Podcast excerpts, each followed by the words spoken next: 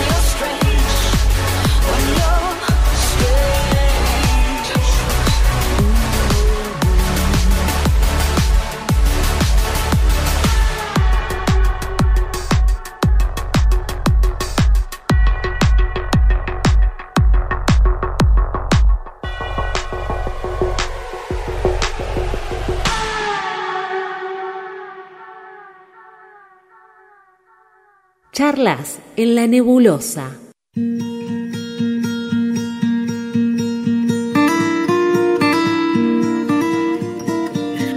Buenas tardes. Tengo a mi compañera que se está muriendo casi, porque se mandó un mate y un bizcochito y ahora no me va a poder hacer la segunda, tengo que hablar sola todo el programa, Mari, ¿cómo va a ser esto? Ya estoy, ya estoy. Este Ah. programa y merienda. No era una tostada. ¿Qué es esto? Te mando la tostada cuando digo buenas tardes, Mari. Y bueno, es que si no era peor, ahora no lo puedo hacer. ¿Cómo estás? ¿Estás viva? Estoy viva, estoy viva. Ok. ¿Qué tal? Viva y alimentada. Veo, estoy notando. Yo tengo hambre, ¿me puede pasar una tostadita por el mit? Sí, te paso, te paso. Gracias. Bueno, abrimos el programa eh, leyendo a Cristina Perirossi, que ya la hemos leído, pero la traje de vuelta, porque acaba de ganar un premio, el premio Cervantes, hace muy poquitos días.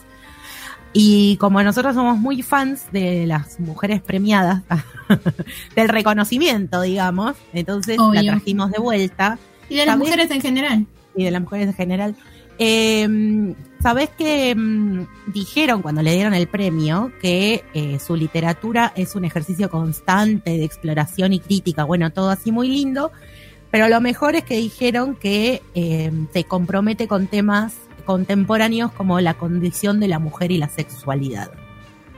Así que, bien por Cristina, le dieron el Cervantes, que se lo da la Academia de la Lengua Española, que no es como mucho nuestra amiga, pero bueno, es un premio. Está muy bien. ¿No le dijeron que vos lees muy bien las cosas que escriben? Le, deben, le debe importar un montón a Cristina. La escuchamos a Jessica Castaño leer esto y nos gustó mucho, así que te vamos a dar el premio. Qué exagerada. Eh, 80 años tiene Cristina. Mira, Mira qué bien. qué bien que siga escribiendo de estas cosas. Es rarísimo que le digas Cristina porque como que Cristina es Cristina. Una sola. Claro, Cristina es una sola. Claro, no hay otra Cristina. La A no ser que tenga segundo nombre o apellido. claro, la Cristina que cumple años el mismo día que yo. Claro, Mira, mira. podría ser presidenta vos. ¿De qué? ¿De qué es la pregunta? Bueno, vemos después eso. ¿De algún colectivo que arme yo sola? No, ¿cómo sola? Soy yo Yo sola. sigo, yo voy, yo, yo estoy ahí, yo te voto. Bueno, gracias. Y bueno, y escuchamos eh, una banda sueca que siempre me la complico y tiene un nombre complicado, que se llama Ashbury Heights. Me Salió gustó, me gustó mucho. bien. Eh, muy bueno, me gustó este cover, me gustó mucho. Obviamente hace música electrónica. Es, es un, es un dúo que se formó en el 2005 y pasó que las cantantes siempre fueron cambiando y cuando estuve buscando información, una de las cantantes se retiró de la banda porque estaba estudiando, estaba haciendo un doctorado y dijo, chau chiquis, no tengo tiempo para esto, me voy a estudiar. Nos vi. Y la verdad que es difícil de estudiar. Y me imagino que un doctorado más aún. No llegué a ese punto. Dudo que llegue. Gra- Pero bueno. gracias que llegamos hasta donde llegamos, ¿no? Como para pensar un, un doctorado. terciario, bueno. Qué sé Bueno. Algo es algo, escuchame, no menospreciemos. yo. No, Bueno, estamos con un mood eh, fin de año. muy mal. Eh. Terriblemente fin de año. Gente muy saturada, toda la gente con la que hablo está muy saturada, muy no puedo más. Es lo único que me dicen por mensaje, es un no puedo más. Que termine el año. Que termine el año. Que termine el año, que termine el ciclo lectivo. Yo estoy prendiendo velas para que termine el ciclo lectivo. No, o sea, no se va a acelerar el cierre del ciclo lectivo. Pero ¿a quién le prendes velas? Debe haber un santo. A Sarmiento. Pues, no sé. El horror. Justo santo ese no. No, Pero claramente tendríamos no. que buscar cuál es el santo de, de los estudiantes. Eh, podría ser San Expedito, que te acelera las cosas, ¿no? O Pipo Chipolati.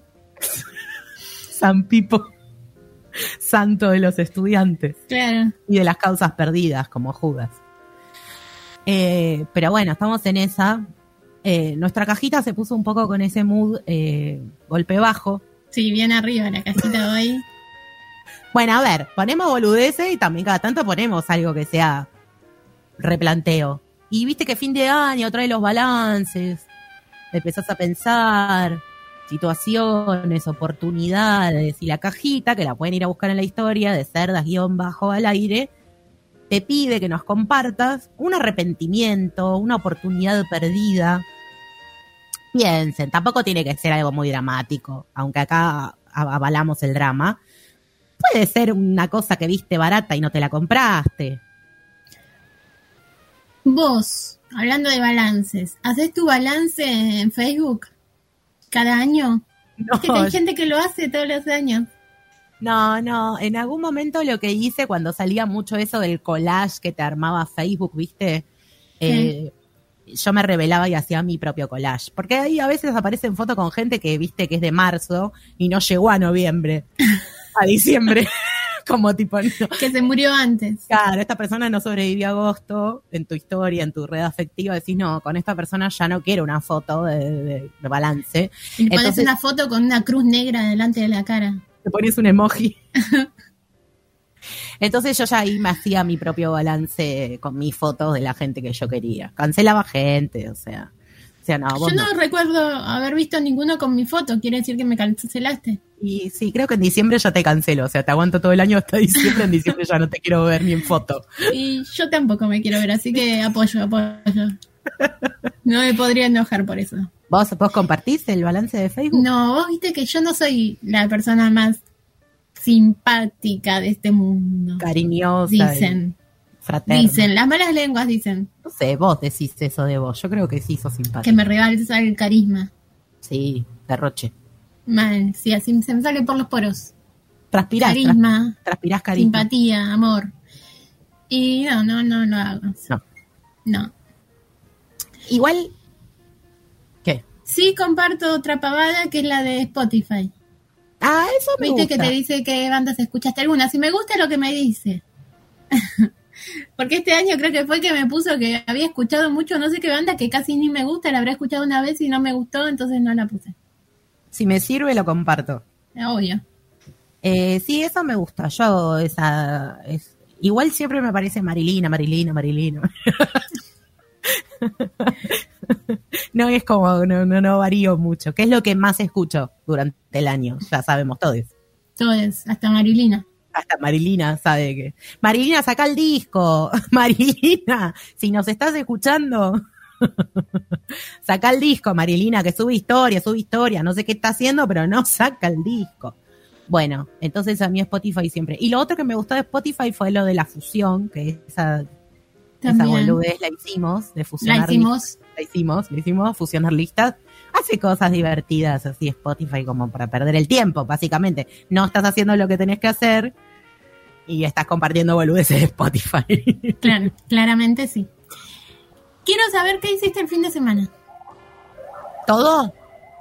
Bueno, lo que puedas contar al aire, lo que sea apto para menores. Igual conté tantas cosas al aire. la oyentada ya sabe cuando garcho, todo sabe la oyentada. Eh, ¿Qué hice el fin de semana? ¿El viernes? ¿Incluye el viernes? No. Ah. El sábado. El, sábado fui a la marcha del orgullo. ¿Vos qué hiciste? Lo mismo. Pero ah. antes. Antes fui a ver a Susy Shock. Ay, qué bien eso. Porque tengo una muy buena amiga, no como vos, que me invitó. ¿Vos me invitaste? No. Y bueno, entonces no sos tan buena amiga. ¿No soy tu mejor amiga? No, ya no. Em, me invitó a ver a Susy Shock. Mi amiga marciana. Mándale saludos a tu amiga. Algunas le dicen Annie, pero sabemos que su verdadero nombre es Marciana. Marciana, y que no es de esta tierra. Eh, bueno, igual pueden ser las dos también, mis amigas. Ah, bueno, gracias. Hasta que te, hasta las nueve puede ser mi amiga. Eh, nada, y bueno, fuimos a ver a Susy Shock.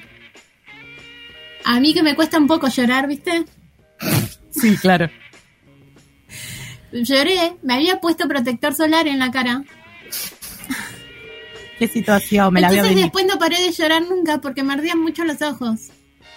Porque tenía protector solar. ¿Pero dónde te pones protector solar? ¿En los ojos también?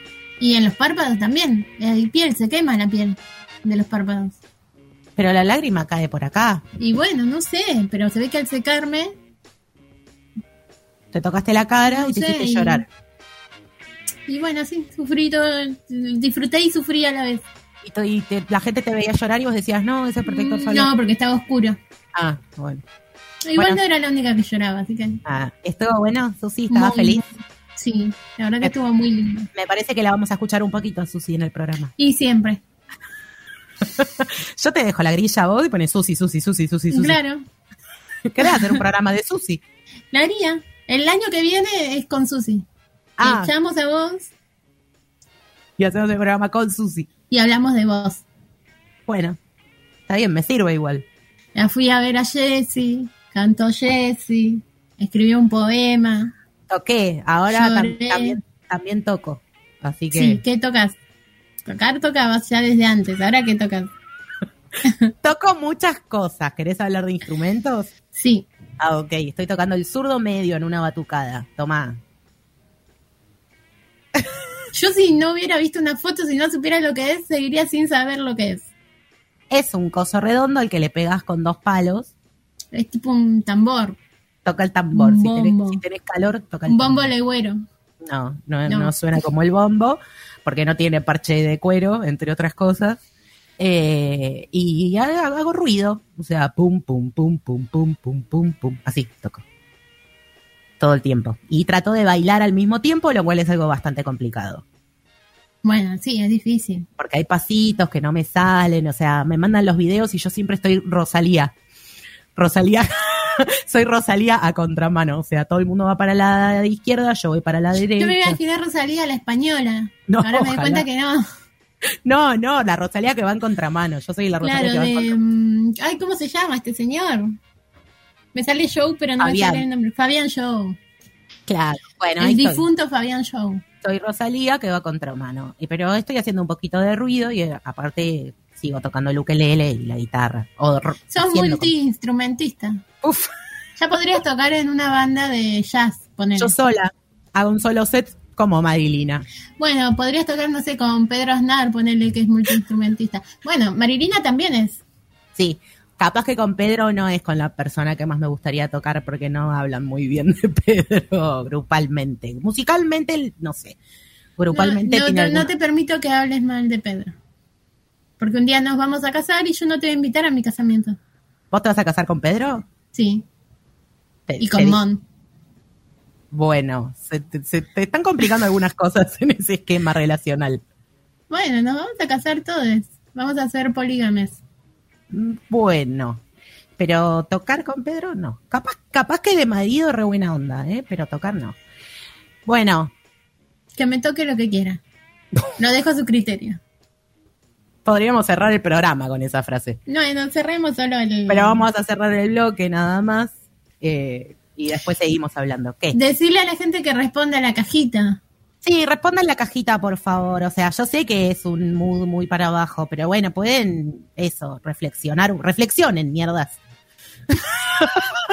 reflexionen un poco sobre su vida, qué están haciendo con su vida. Eh, y colaboren con la cajita. Me parece la mejor manera de decirlo. Muy bien, gracias. Vamos a cerrar este hermoso bloque escuchando a una banda que te gusta. Yo sé que te gusta.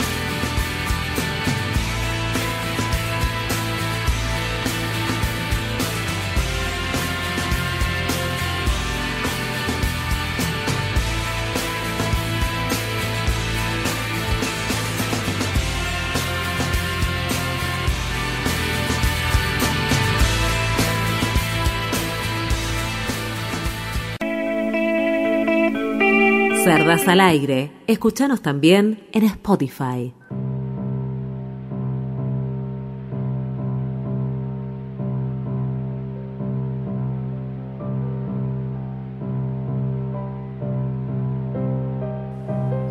Segundo bloque de cerdas. Y tengo a una compañera que ya está repuesta de la gargantita porque se tomó unos mates.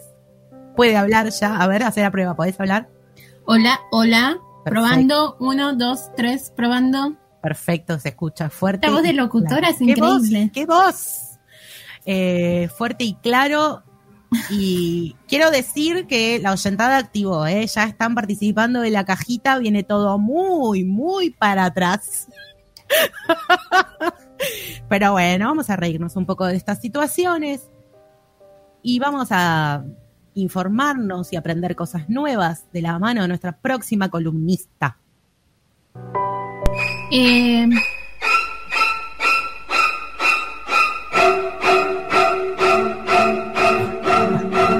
Escoliosis Pop. La columna retorcida de la cultura pop.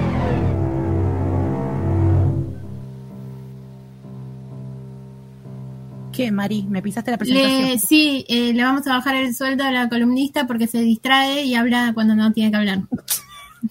100 pesos menos. 100 pesos menos. O sea que ya debe 100 pesos.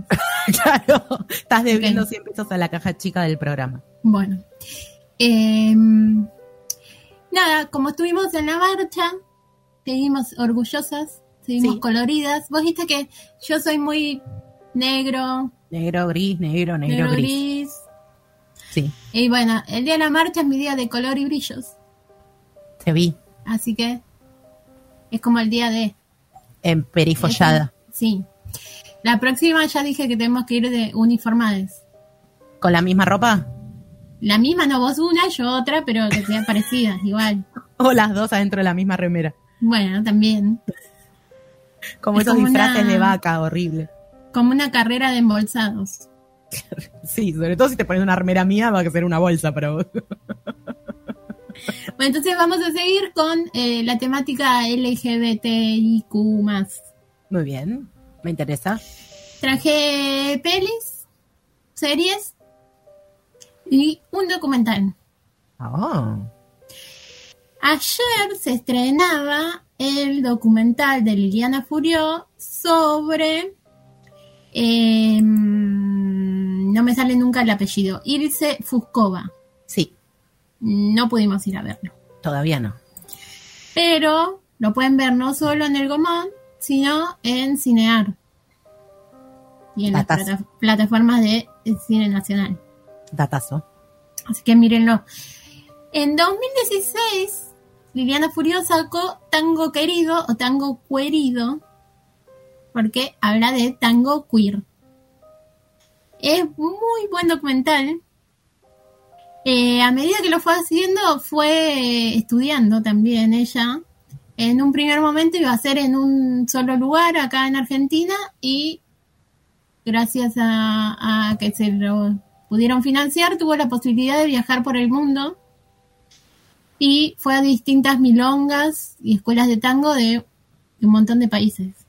Qué flash, ¿no? Estudiar tango en otro país. Sí, bueno, y se hacen un montón de competencias de tango queer. De hecho, el tango queer no es originario de Argentina, Mm, es europeo. me imaginaba. Eh, yo me acuerdo haberlo visto en el último mundial de tango presencial, que fui, bailé y gané. Ah, no. Campeona mundial. Que se hizo en la usina del arte. Al lado de la usina del arte está el Museo del Cine. Sí. Bueno, en, la- en el Museo del Cine daban tango querido. Eh, el documental está buenísimo, mírenlo. Eh, muestra un poco cómo eh, el tango, que es una danza tan tradicional y machista, Muy. le, le dio un- una herramienta de comunicación, de contención y de lucha política a todo el colectivo LGTB. Y como esto, estes se apropian de, de- esta danza. Como, y además algo que pasa muy interesante en el tango queer es como lo- los roles cambian, cómo se rompe más que cambiar, cómo se rompe con eso de los roles que hay en el tango. Sí, que es tan binario, ¿no? Sí, que igualmente sabemos que empezó siendo entre hombres. Sí, se bailaba entre hombres. Así que Mm. bastante putos eran. De golpe le salió el Raúl así. Eh, bueno, miren esa. Y una peli que está en eh, Qubit, que es muy buena, a mí por lo menos me gusta mucho, es Tangerine, que es una película que está grabada eh, toda con celular, con iPhone 5. Está eh, hecha en, la- en Los Ángeles, muy alejado de Hollywood del glamour. Se trata de, eh, de prostitutas eh, trans y afrodescendientes. Empieza con una que sale de la cárcel, que está unos meses presa por prostituta. Y por la amiga se entera que el novio, que es un hombre cis y blanco, mientras ella estuvo presa, le fue infiel con una mujer cis y blanca. Y bueno, ahí se empieza empiezan a pasar un montón de cosas, con ella enojada, que la quiere ir a buscar, y bueno, empiezan a pasar un montón de cosas en donde se tratan un montón de temas. No solo la, la prostitución, el tema de las personas transgéneros, también se, de las personas racializadas, de, de hombres con familia que aparentan y que van y, y las buscan a ellas y todo lo que esto implica para las familias cuando se enteran y cómo esto se guarda todo abajo de la alfombra y se sigue como si nada. Sí, todos los tapados. Y bueno, la verdad que la historia está buena. Si no te dicen que está filmada con celular, no te das cuenta nunca. Yo tengo ganas como a veces de hacer cosas con los celulares y digo, "Mm, ¿esto cómo quedará? Si se edita, o sea, quedará muy mala la calidad. No sabía que esa estaba grabada con celular. Y depende mucho también de tu celular. Claro, tengo un Nokia 1100. Y puede ser que salga mazo. Lo vemos un poco en la postproducción, pero capaz que no queda del todo bien. No por ahí en 4K, Puedo Se conseguir nota. un B3, un, un- de la tapita. poquito Motorola era eso. Sí, queda un poquito mejor.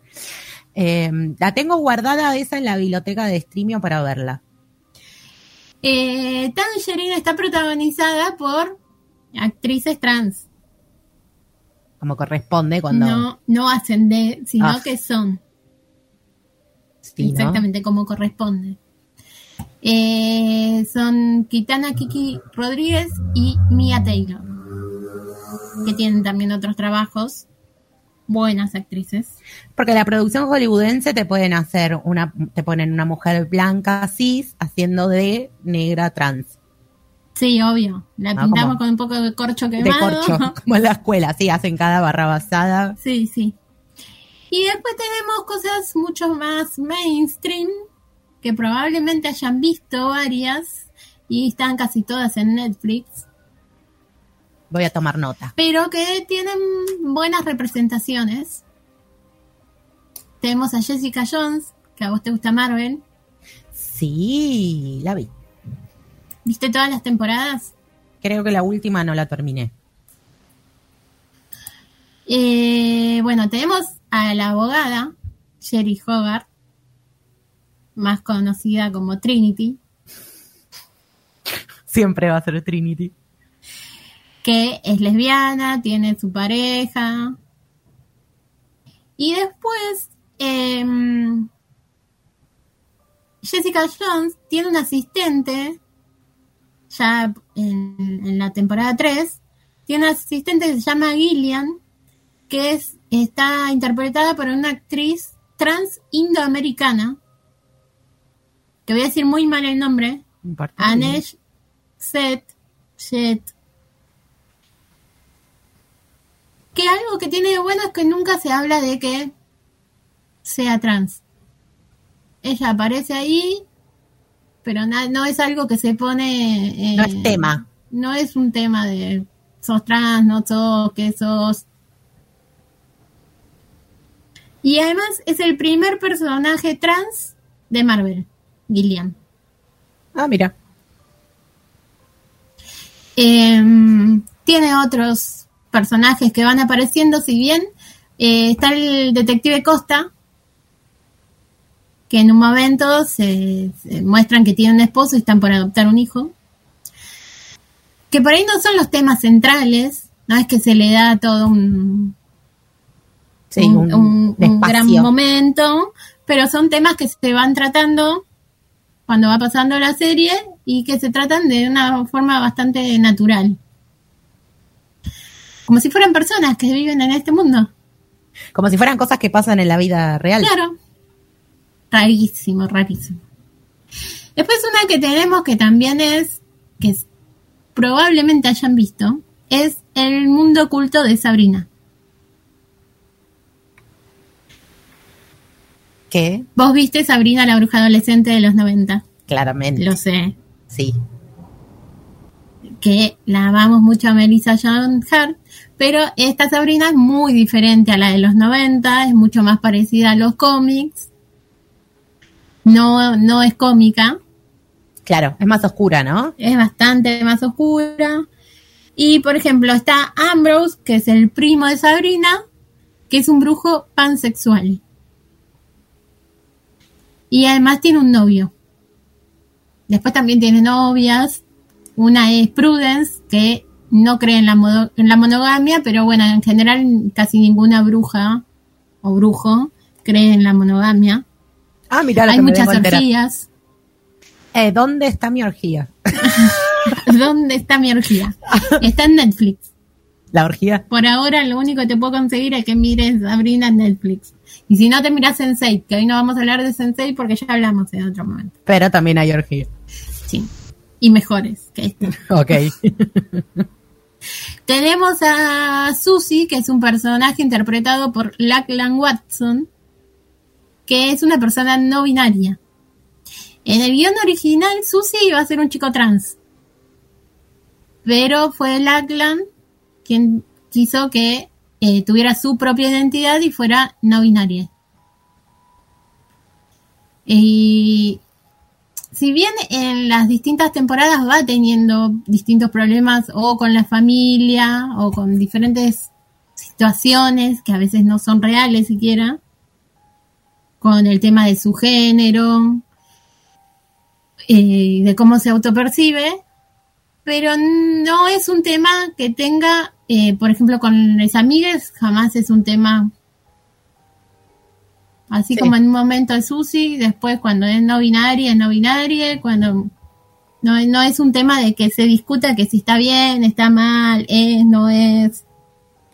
Claro, como que está bueno, ¿no? Que la trama aborde estos personajes desde lugares un poco más naturalizados y no siempre problematizando lo trans, lo no binario, lo queer, ¿no? Como que no sea siempre el tema, lo extraño de todo eso, sino como eso se va dando en las dinámicas cotidianas, que es lo que pasa en la realidad. Claro. Bueno, eso es una de las cosas buenas que tiene eh, Sabrina y que además que está interpretado por una persona no binaria. Claro. Otra que a mí me gustó bastante, me gustó mucho más la temporada 2 que la 1. Debo reconocer que de la 1 me gustó más que nada el final. Y vi la 2 para ver qué pasaba y dije, bueno, voy a ver qué pasa y después seguro no la veo más, pero la 2 es- me gustó mucho y la vi toda esperando a la tercera. Es de Umbrella Academy. Ah, mira, yo no me enganché con la primera tampoco. No, yo como que la terminé porque dije, bueno, ya lo estoy viendo, a ver qué pasa. Sí, vos terminás igual, todo lo que empezás lo terminás. Mm, No todo, pero casi. Y bueno, el, el último capítulo me gustó mucho, me dejó manija. Y la segunda temporada me gustó mucho. Tiene dos. Sí, va a salir la tercera, que estoy esperando mucho también porque Ellen Page, ahora es Elliot Page, hizo, el hizo la transición entre temporadas. Claro. Entonces también es un cambio que tiene que hacer como personaje. Incorporarlo, claro. si bien en, el, en la serie ya era bisexual, siempre se la nombró como un personaje femenino. Claro, y eso que es- va a haber que incorporarlo ahora a la serie. Claro, quiero ver cómo, a mí por lo menos me intriga ver cómo lo van a incorporar, si es algo que se va a dar naturalmente o simplemente pasa. Claro. Pero bueno, estar, es obvio que va a estar porque es la protagonista, le Él, protagonista. él. Sí, Eh, bueno, en su momento era la, por eso digo. sí. que sí me pasa que Elliot Page es el único que actúa bien y todos los que hacen de hermanes son pésimos actores. Eso sí hay que reconocer. La historia está muy buena en la segunda temporada, más que nada, pero sus hermanes claramente se gastaron toda la plata en el Claro, en Elliot. y, y consiguieron todo lo demás bueno, baratito. consiguieron, claro. Dijeron, bueno, estos no actúan bien, son lindas, que es lo que necesitamos para la Para tele. vender. Sí, claro. Pero bueno, ya la tenemos a la única persona que necesitamos que actúe bien. Que nos va a traer gente para que la vea. Em, Una bueno, más. esa, estoy esperando. Sí, tengo más. ¿Tengo tiempo de más? Una. Una más. O una más. Vamos a hablar de Sex Education. Sí. Sex Education, que tiene tres temporadas. También. Esta es la que tiene bueno, que además de que habla de, obviamente, temas sexuales. ¿Habla de bastante- sexo? ¿Habla de sexo la serie? No, no, ni de sexo ni de educación. Ah. Eh, que obviamente se habla de una forma bastante natural de- del sexo entre adolescentes, más que nada. También de adultos, pero más que nada con los adolescentes, que son los que se están descubriendo sexualmente. A medida que van pasando las temporadas, esto va siendo cada vez más complejo, pero van apareciendo nuevas identidades. Si bien tenemos al mejor amigo del protagonista, que es Otis, el mejor amigo es Eric, que es el amigo gay y negro. No es solo el amigo gay y negro, sino que tiene una historia importante, es un personaje importante y le van pasando cosas, se va eh, va evolucionando el, el- el personaje y no queda solo en el amigo. Claro. Y así tenemos chicas que se van descubriendo como lesbianas, como bisexuales. Y en la tercera temporada tenemos por lo menos dos personajes trans o no binarios. Y que también está buenísimo porque si bien sí hay todo como un problema de fondo por un personaje en particular que aparece en la serie, para el resto no suele ser, no es algo que afecte demasiado, más que sí por ahí al- a los propios personajes mientras se van descubriendo. Claro, es como que la historia de, de vida del personaje, pero no tampoco desde lo conflictivo con todo el mundo. Claro, no, sí con un personaje en particular, pero es un personaje en particular que tiene problemas con todo eso. Claro. Y que se basa mucho en, en apariencias, en, en cosas que no le gustan a nadie. Ah. Así que eso, eh, eh, tengo más, pero vamos a dejar ahí. Son series y pelis que a mí me parece que no solo están buenas, sino que tienen una buena representación. Claro. Y que lo toman en general como algo natural y no como la Lo- muerte del mundo. Sí, lo raro y que tampoco toda la historia se centra en las identidades de género, sino que están incluidas en la trama. incluidas en cual- como cualquier otra historia y que además no eso no no es el fin del mundo autodescubrirse autoconocerse como gay lesbiana bisexual no binaria trans miren todo Ah, Or- órdenes. Hoy estamos con el programa Miren dando, todo. dando órdenes. ¿Y con qué vamos a cerrar este bloque? y con qué vamos a cerrar Con- si fui a ver a Susi Y estamos hablando de Pride y del LGBT y qué sé yo. ¿Qué vamos a escuchar? a Susi obvio A Susi.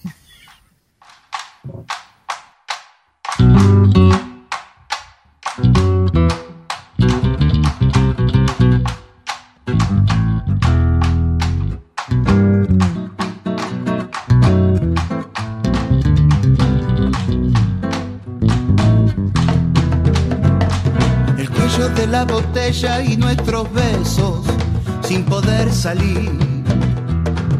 Tan solo canción, tan solo canción, tan solo canción, tan solo canción.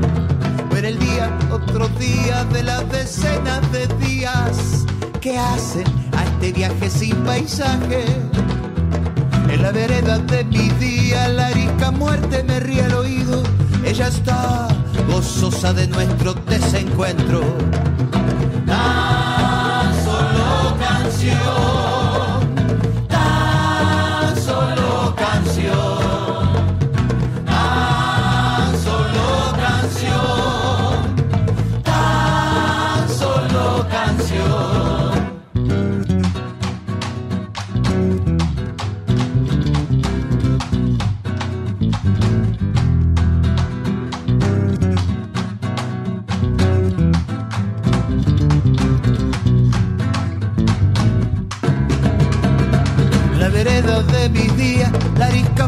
me ríe al oído.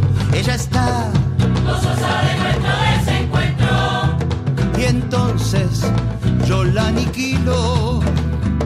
Y entonces yo la aniquilo. Entonces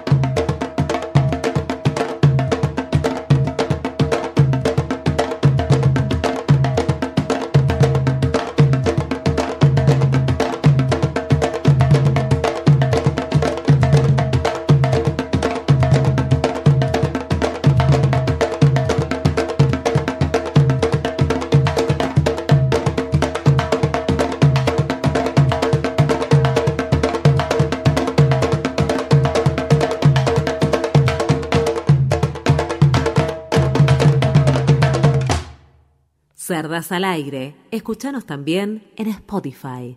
Puercas, irreverentes y desfachatadas. Cerdas al aire.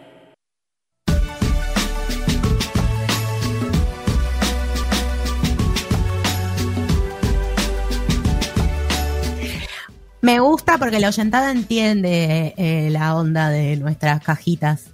Y hay de todo. Hay como corchazos y hay cosas que con las que podemos reírnos una semana. No de ustedes, sino con ustedes. Yo pensé que iba a ser todo corchazo, ¿eh? No, no, arrancó, arrancó corchoso, pero no. Pero ahora eh, aparecieron cosas un poco más graciosas. ¿Quiere que te lea alguna? Por favor. Eh, una es un poco más seria y de persona responsable. Me arrepiento de no haber terminado la universidad. Es una persona adulta, responsable, que piensa en cosas serias. Claro. Eh, pero después Pásame su número que la llamo a esa persona y, y lloramos juntos. y lloran juntos. Y después hay otras que son un poco más eh, cotidianas. Por ejemplo, me arrepiento de no haber comprado un corpiño más cómodo por rata, se me clava el aro. ¿Quién no pasó por esa situación? La ¿Quién verdad no? que Igual- también vamos a hacer un grupo de autoayuda. El aro es algo que siempre se te va a clavar toda la vida mientras lo uses. O sea, la única forma que yo eh, salí de esa, de que se me clave el aro, es cuando dejé de usar corpiños. No, no, depende del corpiño. Sí, bueno, capaz que si, si compras uno más caro. Hay arrepentimientos de no tirar los perros a gente, No, eh, de no tirarle onda a la gente. Tírenle onda a la gente, con cariño, con respeto y con buena onda. ti- tiren, tiren. hola, con todo respeto. Hola. Primero, an- antes que nada, buenas tardes. Con todo respeto. Es como el sticker del perrito. Con todo respeto, eh, procedo a declarar mi interés. Eh, sí, de pérdidas de oportunidades de chapes, de salidas. No hay que arrepentirse de esas cosas, hay que hacerlas. Bueno, después voy a seguir, porque ahora tengo que trabajar, si me ¿Qué lo tenés que hacer? ¿Tenés algo para hacer ahora? Tengo que hacer una columna, ¿querés? Bueno, pero después que te presente. Menos. Nuestra locutora estrella. Cerdas, nerdas, internautas.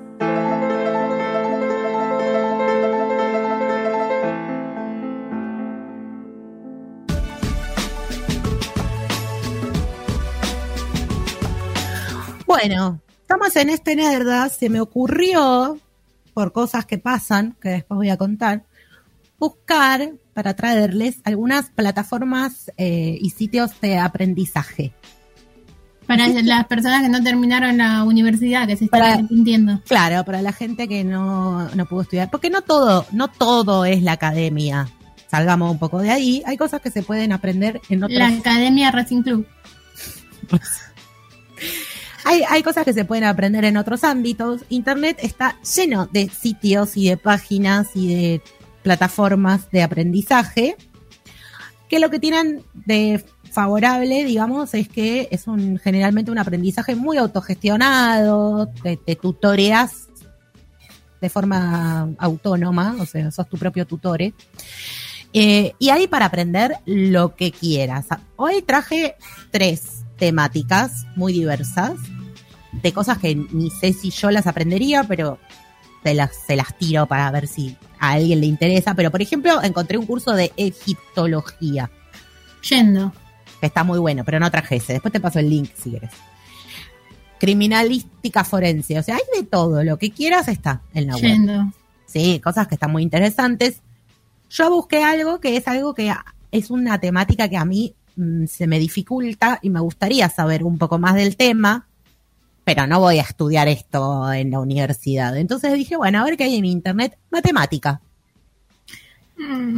Bueno, viste, pero hay cosas de matemática. Bueno, ahí no sé, es como tipo andar arrancando. No me esperes. Nos matriculamos en un curso de matemática, Mari. Y la verdad que ahí te, te, te- No. te suelto la mano. Qué mal, mal.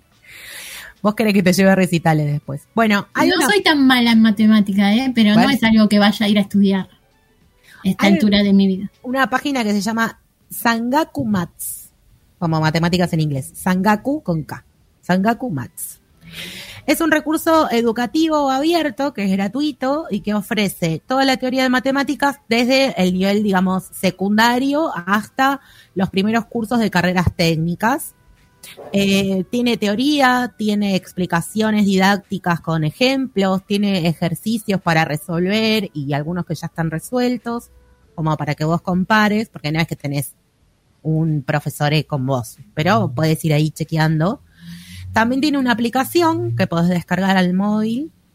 Al móvil. Al móvil. Eso Ok. porque estoy leyendo al celular. y lo importante es que es todo gratuito porque está financiado por entidades y personas que apuestan a estas formas de educación. Entonces, vos no tenés que pagar nada. Lo que tenés que hacer es comprometerte con tu ritmo de aprendizaje, digamos, ¿no? Y bueno, dicen, ¿por qué matemáticas? Porque las matemáticas a veces son un problema, aún para las personas que están estudiando, que están cursando alguna carrera. Viste que hay un montón de carreras que vos decís, ¿por qué esta carrera tiene matemática? Sí. O sea, te metes en sociales, igual tenés matemática porque tenés estadística, no hay, no hay forma de zafar las matemáticas. Entonces, bueno, esto es como un acompañamiento.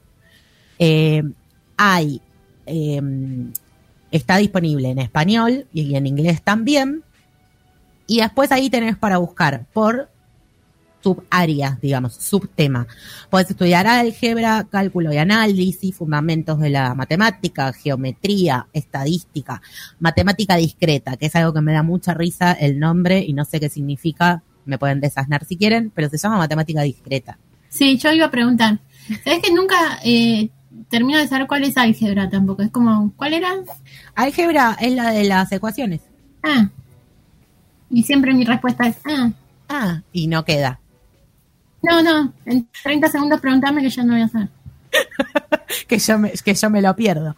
En álgebra tenés, mira, determinantes, ecuaciones, fracciones, matrices, polinomios, programación lineal y vectores. Lo que sí sé es eh, la matemática discreta. Esa la recé. ¿Y qué es la matemática discreta? Googleaste, Mari, no me mientas. La matemática discreta, déjame decirte, Bueno, estudia las estructuras cuyos elementos pueden contarse uno por uno separadamente, como los números enteros, grafos y sentencias lógicas, que son aplicados en diferentes campos de la ciencia, principalmente en las ciencias de la computación. No puedo creer que no sepas eso. con lo que sí me iba bien era con geometría. Geometría me gustaba, la bancaba, los ángulos. Me acuerdo cuando hice el primer intento de empezar la secundaria, que después lo abandoné, eh, teníamos que hacer un cuadernillo de ingreso y nos habían dado como eso de las secciones, viste, tipo te dan un círculo con un triángulo en el medio, te daban las medidas del triángulo y vos tenías que saber las medidas, las dimensiones del círculo. Claro. Todas esas cosas. Eso me gustaba mucho. Eh, geometría creo que es lo único que me gusta. Y estadística, que alguna vez la cursé porque estadística está en todas las materias, las carreras sociales. Cuando hacía comunicación, sí, te estoy interrumpiendo. No, dale, dale. en la universidad, que claramente no terminé, em, tenía matemática. Sí. En el curso de ingreso era esto. Y una vez teníamos que hacer eso y había un tema que yo nunca lo entendí. ¿Qué era? No me acuerdo, algo de Ah. geometría. Sí. Una parte de geometría que no había terminado de entender cómo hacer algo. Y mientras estaba haciendo el parcial bajó una luz del cielo y Jebusito me dijo, esto se hace así. Es por ahí. Y lo hice y aprobé, ¿eh? Me fue bien. Inspiración divina, no hay otra. Pero fue terrible porque fue como, ah, pará, esto se hace así. Eso se llama insight. Terrible. Nunca más me pasó. Primera y única vez. Es que hay pocas cuotas por persona de esos momentos. Hubieran usado en algo que terminaba, que, me, que le iba a dar un poco más de... Claro, la agotaste justo en matemática. En una carrera que no terminé. Bueno. Eh, bueno, si les gusta, si les interesa el mundo de las matemáticas, Sangaku Mats. Sangaku S-G-Q. Sangaku Mats. Otra área, otro tema, otro interés. Por favor. Muy bien. Espera que cambio la página. Huerta urbana. Nada que ver, ¿eh? No, pero me gusta. tema. Me gusta más que en el anterior. Sí, a mí también. Huer- huerta urbana. Acá, si querés la posta en cursos de huerta, tenés que ir a la página del INTA. Sí. En la página del INTA tenés, por ejemplo, un curso de huerta orgánica familiar y otros más, uno de agricultura urbana. Hay un PDF que yo ya me descargué porque me encantó, que se llama Mi casa, mi huerta, técnicas de agricultura urbana y tiene como desde 000, ¿eh? te empiezan a explicar sobre el agua, sobre el sol, sobre la tierra, las herramientas que necesitas, todo como los implementos, porque es algo muy práctico. Después tiene la huerta urbana en envases, porque está pensado mucho para terrazas, para lugares en donde no hay tierra en donde sembrar. Entonces, usar bolsas, usar eh, macetas hechas recicladas, ¿no? Bidones. eh, Jardines verticales. jardines verticales, cómo hacer eh, un soporte para las cerraderas. Hidropónicos me encanta, es una locura. Hidroponía Sí. es una locura. Viste que en el planetario entras y tienen todo un coso de. Todo tiene una especie de jardín hidropónico que es una hermosura. Tengo que decir algo. No fuiste nunca al planetario. Exactamente. Yo no puedo creer. La ignorancia que hay en este programa. Te Por juro que lo intenté un montón de veces y siempre pasó algo. O sea, tipo, era el día del trabajador y del planetario. Estaba cerrado. Tampoco queda en el lugar más cómodo del planetario, ¿eh? Sí, qué sé yo, he ido a lugares más incómodos, pero no sé, algo siempre me pasó. O sea, yo iba y quería sacar la entrada, no, hoy no se puede. Iba un día, no, se suspendió. Iba- siempre me pasó algo, no sé, señora el destino. Pero quiero ir, vamos a ir un día, Mari. Vamos, vamos. Bueno, después este, mm, este texto también habla sobre la fertilidad en la huerta agroecológica, de cómo hacer tus propios abonos, de cómo hacer la asociación y rotivos de cultivos, rotación, no rotivo, rotación de cultivos, el cuidado de, de la huerta, eh, está re lindo. Y tiene eh, el cuadro planificador, tiene las épocas de siembra y todo eso. Lo bueno, lo piola, es que como está hecho para el INTA, está hecho para nuestro hemisferio. Porque después hay otros sitios que ofrecen eh, cursos de huerta orgánica. Hay uno en el sitio Edutin Academy, pero es de España. Entonces ahí tenemos que ver el tema de eh, los hemisferios. Bueno, y de, la, de las siembras y todo eso. Pero ese es un huerto, un huerto, un curso de huerta orgánica que lo da la Universidad de La Laguna. Decime si no está genial que la Universidad de La sí, Laguna ¿Quién te lo va a dar? Tendría que dar tipo un curso, sino de humedales. Claro, ¿no? Pero ¿y dónde queda la Universidad de La Laguna? ¿Existe eso? Sí, en España, en Tenerife. Ah, mira. Y en el INTA también te dan las semillas gratis. Sí, eh, está el programa Pro Huerta. Bueno, el curso este de huerta orgánica familiar es del programa Pro Huerta. A mí me dieron semillas acá, la municipalidad de Lomas de Zamora, a la que, a la cual pertenezco. Eh, me dio las semillas de invierno y tengo unas cinco acelgas que todavía están vivas. es todo un logro para mí. Che, em, son como tus dueños. Sí, totalmente. Te juro que sí. Em, ¿Sabes lo que quise hacer siempre y no lo hago? ¿Por qué? Porque pajera siempre, ¿no? Em, las bombas de semillas. ¿Sabes que me dijeron que no funcionan? Ah, yo escuché varias veces que sí. Yo quiero probar. Tipo, le tirás así, ¡pum! Tirás. Sí, que tiran en baldíos, en cualquier lugar. Sí. En la época de los incendios del sur habían empezado a hacer, o de Córdoba, no me acuerdo en dónde, las bombas. Y si vas a cualquier marcha medio hippie, encuentro de veganos, eso, siempre hay un grupo haciendo bombas, Bombas de de semillas. semillas, sí. Después las otras cosas que me gustan mucho es cuando te venden cositas que tienen semillas, tipo lápiz con una semilla, que después cuando Sí. se termina el lápiz lo plantás. La otra vez compré acuarelas y las acuarelas me vinieron con unas tarjetitas que eran compostables y que tenían una semillita, o sea, eran biodegradables y tenían una semillita y lo podías plantar. Me encanta que te regalen semillas con otras cosas, ¿no? Como, ah, te regalo una semillita. Claro. Bueno, yo tenía unas macetas, que quizás las tenga todavía ahí vacías, eh, que son biodegradables, que está bueno porque las pones en la tierra y entonces cuando se van rompiendo eso, en realidad se... son Sí. biodegradables. Claro, y se transforman en algo, en una planta. Tierra. Eh, están los videitos esos que no sé si es todo cierto, pero hay un montón de videitos de cómo plantar semillas y cómo germinar semillas. Y hay uno que dice, por ejemplo, el, el- en el cartón del papel higiénico, ¿viste? Sí. Eh, en el del centro, Sí, que lo humedeces, le pones tierra, la semillita adentro y lo enterrás. el totorete. ¿Se llama así? No, me muero que tenía un nombre. Así Sí, le decían siempre en, en Infómanas. Bueno, no sé. Muy noventas. Muy 90 esa. Eh, o después usar tipo mm, medio pomelo, la cáscara del pomelo allá huecado, consumido la, la pulpa, a eso le pones tierra y la semilla y lo pones en la tierra ahí y eso se degrada. O en la papa vi también, porque la Ah, papa como que le da mucho nutriente. Me encantan esos videos. Si encuentran videos de esos, mándenmelos. Bueno, Igual no estoy luchando con que me resistan las acelgas por ahora, pero bueno. Si Le vamos sobreviven, a, a mandar buenas vibras a las acelgas. por favor, que me las quiero comer. Eh, igual me da un poco de dolor comerme las acelgas. Bueno, y último que elegí para esta sección, otro tema, en, en honor a nuestra columnista eh, Dani, páginas para hacer música y también aprender, digamos, jugando.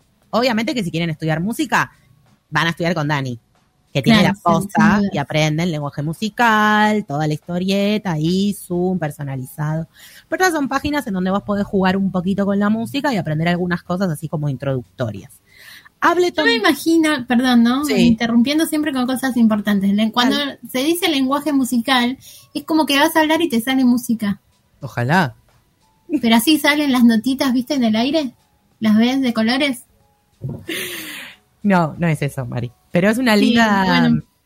es una en linda cosas así yo. Sí, está bien. Está bien. Quien pudiera. Ableton.com es una página que tiene su sección, digamos, de aprendizaje de música. Y ahí, por ejemplo, tiene una de las páginas que es Learning Music, en donde vos podés aprender ritmo, notas y escalas, acordes, línea de bajo. Tenés una zona de práctica.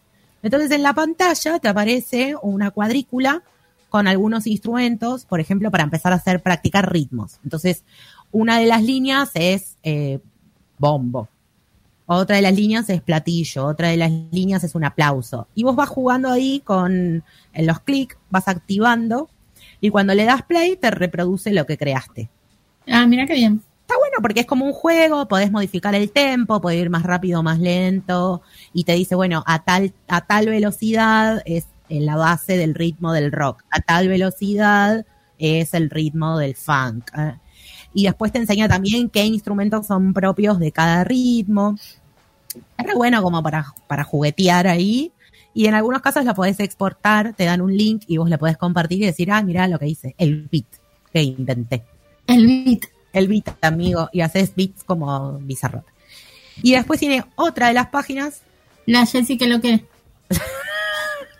y te hago un trap encima, que es lo mismo pero con sinte- sintetizadores. Entonces tiene los conceptos básicos para usar los sintetizadores. Eh, se ejecuta todo en el navegador, no tenés que instalar nada, es todo gratuito y lo que está ahí como para practicar. Y de los sintetizadores te explica la amplitud, el tono, el tiempo y los envolventes. Eh, que son todos ¿Qué son? Los- ¿Vos sabés qué son los Los envolventes? envolventes es como del sonido en las distintas facetas, tipo que sube, que baja, eso. Pero no sé, entra a la página y mirá porque yo lo leí hace un rato. Ah, no, bueno, pensé que por ahí sabías. No, es eso, es el, el mismo sonido si sube, el mismo sonido si baja, el mismo sonido si como distinto. ¿No eras multiinstrumentista vos? ¿Cómo no sabes eso? Sí, pero yo tengo como todo más analógico. Además sos cantante también. Bueno, ponele, que eso es cantar. Y última. No, si cantás muy bien. Ay, gracias, Mari. ¿Cómo estábamos con las flores? Última, que también es de música, es una página que se llama Música, pero con doble C, musica.com. Y acá estuve jugando un montón porque tiene instrumentos virtuales. Entonces, por ejemplo, podés tocar eh, guitarra, bajo o piano. El piano está enlazado al, a tu teclado. Entonces vos tocas el teclado y tocas las notas del piano. Es muy divertido. Tenés la opción para marcar la nota, o sea, vos tocas una nota, le pones marca, tocas una nota, te queda marcada, como para que no te olvides qué nota tocaste. Ah, mira. Y también tiene la opción de que veas las notas, el nombre de las notas, eh, que está con la denominación habitual, digamos, con el do, re, mi, fa, sol, la, si, y con los bemoles y los sostenidos. Y también tenés buscadores de acorde y metrónomo, que es el clic, clic, clic, clic, Sí. que te marca el tiempo. Eh, esto es muy para jugar. Hoy toqué el feliz cumpleaños. Bueno, en mi cumpleaños quiero que me hagas ¿Querés que te- multiinstrumentísticamente. ¿Te toqué el feliz cumpleaños? Sí, quiero que me toques en mi cumpleaños. Bueno. Eh, bueno, ahí tiene los de los de las herramientas, aparte de los instrumentos, tiene, eh, dije, los acordes, las escalas, los intervalos, un glosario, tiene pentagramas, tiene ejercicios, tiene ejercicio, entonces vos te pone el acorde y lo tenés que hacer de vuelta, como replicar. ¿Cómo es? ¿Intervalo o intervalo? Yo digo intervalo, creo que está aceptado de las dos maneras. Ok. No, bueno, es una duda que me surgió. Ok. Em, ¿Qué estabas diciendo? ¿Que me perdí? Que vos decís intervalo. Ah, eh, a ver, déjame ver. Inter, intervalo. No, no está acentuada, así que tendría que ser intervalo. Lo que pienso, Sí. cuando vos tocas el teclado o el piano con el teclado de la computadora, Sí. lo malo que tienes es como que no aprendes a tocar. Después, si vas a un piano, no vas a poder. Por la disposición de las teclas, digo. No, bueno, pero Está buenísimo siendo- que haces la música y todo, pero no es que aprendes. A, a tocar, tocar. el piano, no. Esto es un piano virtual, medio para jugar y para identificar los sonidos y darte cuenta qué pasa si tocas do, do, re, do. Ah, yo quería ser Marta Argerich. No. Después. Yo sé que hay otras opciones, tipo que vos podés tener como un teclado con formato de piano y lo enchufas a la computadora, pero eso ya hay gente que se dedica a hacer música y se compra esas cosas. Yo no me voy a comprar un teca de tecladito, un símil tecladito piano. ¿Te acuerdas de los 90 cuando éramos chiquitas que venían esos tecladitos chiquititos? Tuve. Había dos, uno más chiquito y uno un poquito más grande. Yo tuve el más chiquito, chiquito, Tuve. chiquito. Y tuve órgano grande, grande del tamaño de una mesa que me regaló mi señor padre. ¿Y tocabas? El feliz cumpleaños. Ah, bueno, Eh, algo tocaba, Ah, algo Te tocaba. gustan mucho los cumpleaños. Sí, sí. Yo vivo en un cumpleañito, Mari. Sí, lo sabemos. Bueno, nada, pianito virtual este es muy lindo, muy divertido, vos tocás. Está medio rara la distribución de las notas con respecto al teclado. Hoy estuve tratando de, porque no te dice en ningún lado dónde está. O sea, qué letra es, qué Y no lo puedes configurar vos. No la puedes configurar vos, así que andás tanteando y vas adivinando. De última, en el teclado pones todos, todas sticker y le pones do, re, mi, fa. Bueno, yo tengo, eh, o tenía una tía, está viva, pero no sé si quiere Sigue que sea su sobrina o... Eh, que tenía la computadora y el teclado, eh, ponerle que era un teclado en inglés y la tenía configurado distinto, entonces todas las tec- casi todas las teclas eran otra cosa, no lo que decía. ¿Por qué tan Entonces- complicado? En vez de configurar bien el teclado, lo que había hecho era con un Chiquita. fibrón o algo así, Sí. escribir todas las teclas Era más fácil de otra manera, señora. Eh, Claro, no, no. Pero bueno, nadie le configuró el teclado bien. Claro.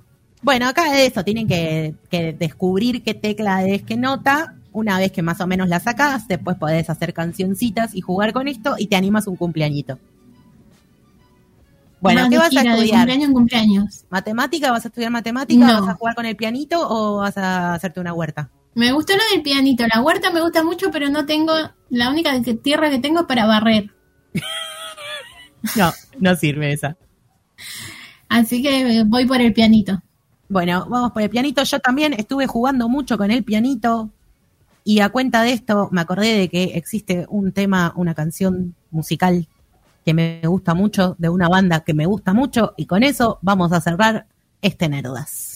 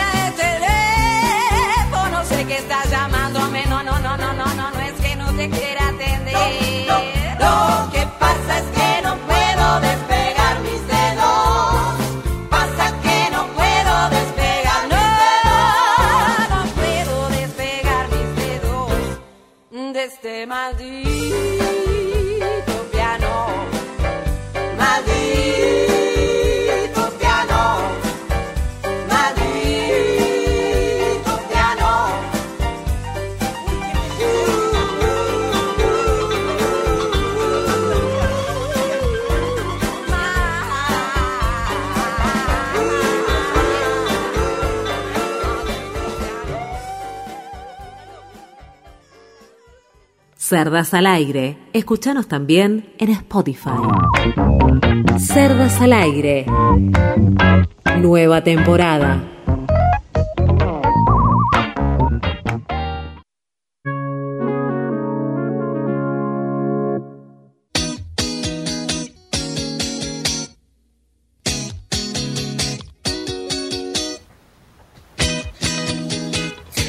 Tenemos más respuestas de la cajita. ¿Querés para arriba o para abajo? Para abajo.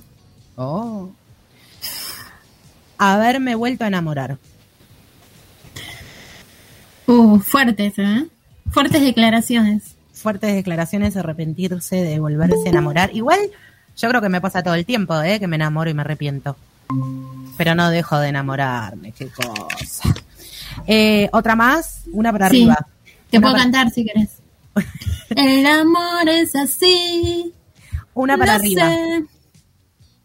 Se arrepiente de haberse perdido del trío con Anuel. Esta es la oyentada que nos gusta, esta es la oyentada que nos gusta, que le, le da, que sigue el hilo, que sigue el hilo. Que le mande un mensaje diciéndole que es lesbiana, que enseguida aparece, seguro. Claro, sí, Anuel que quiere hacer tríos con lesbianas. Señor, váyase a dormir, ya se lo dijimos. Eh, bueno, vamos a entrar en este segmento de este bloque. Por favor. Por favor. Tenemos entrevista, hicimos una incógnita ahí, un misterioso en las historias, develamos la incógnita porque estamos re felices de que tenemos de invitada a Luche de Kindelfeld. Dije bien el apellido, Luche. Seguro que no. Hola, Hola, ¿qué tal? ¿cómo Buenas estás? tardes, noches. Muy bien, gracias por la invitación. Qué felicidad. No, por favor. Vos. A vos Gracias. por haber venido. Sí, está perfecto el apellido, Luchi de Gildenfeld. Sí, Bien. está muy bien. Está muy bien. Eh, Está qué, muy bien. qué lindo que suena ese apellido también, ¿no? Sí, un poco nobiliario, así como no sé qué. Claro. Qué, Pero, di- qué difícil decirlo en general, ¿no? Porque mi apellido es re fácil y siempre lo escriben mal. ay, las- lo- yo creo que eh, sin contar los minutos que estuve deletreando mi apellido, eh, tendría muchas horas eh, para, no sé, por lo menos leer un libro. Claro. O para hacer otra cosa que no sea de, deletrear el apellido. Una carrera entera. Luchi, yo te presento de la forma que encontré por ahí buscando en internet. Vos me decís también cómo te querés presentar vos. Yo encontré como datos que te licenciaste en artes musicales por la UNA, con orientación en canto lírico, vaya orientación, y que sos integrante de Ópera Queer, que es un espacio artístico y disidente que compartís con Ferni, con tu hermana.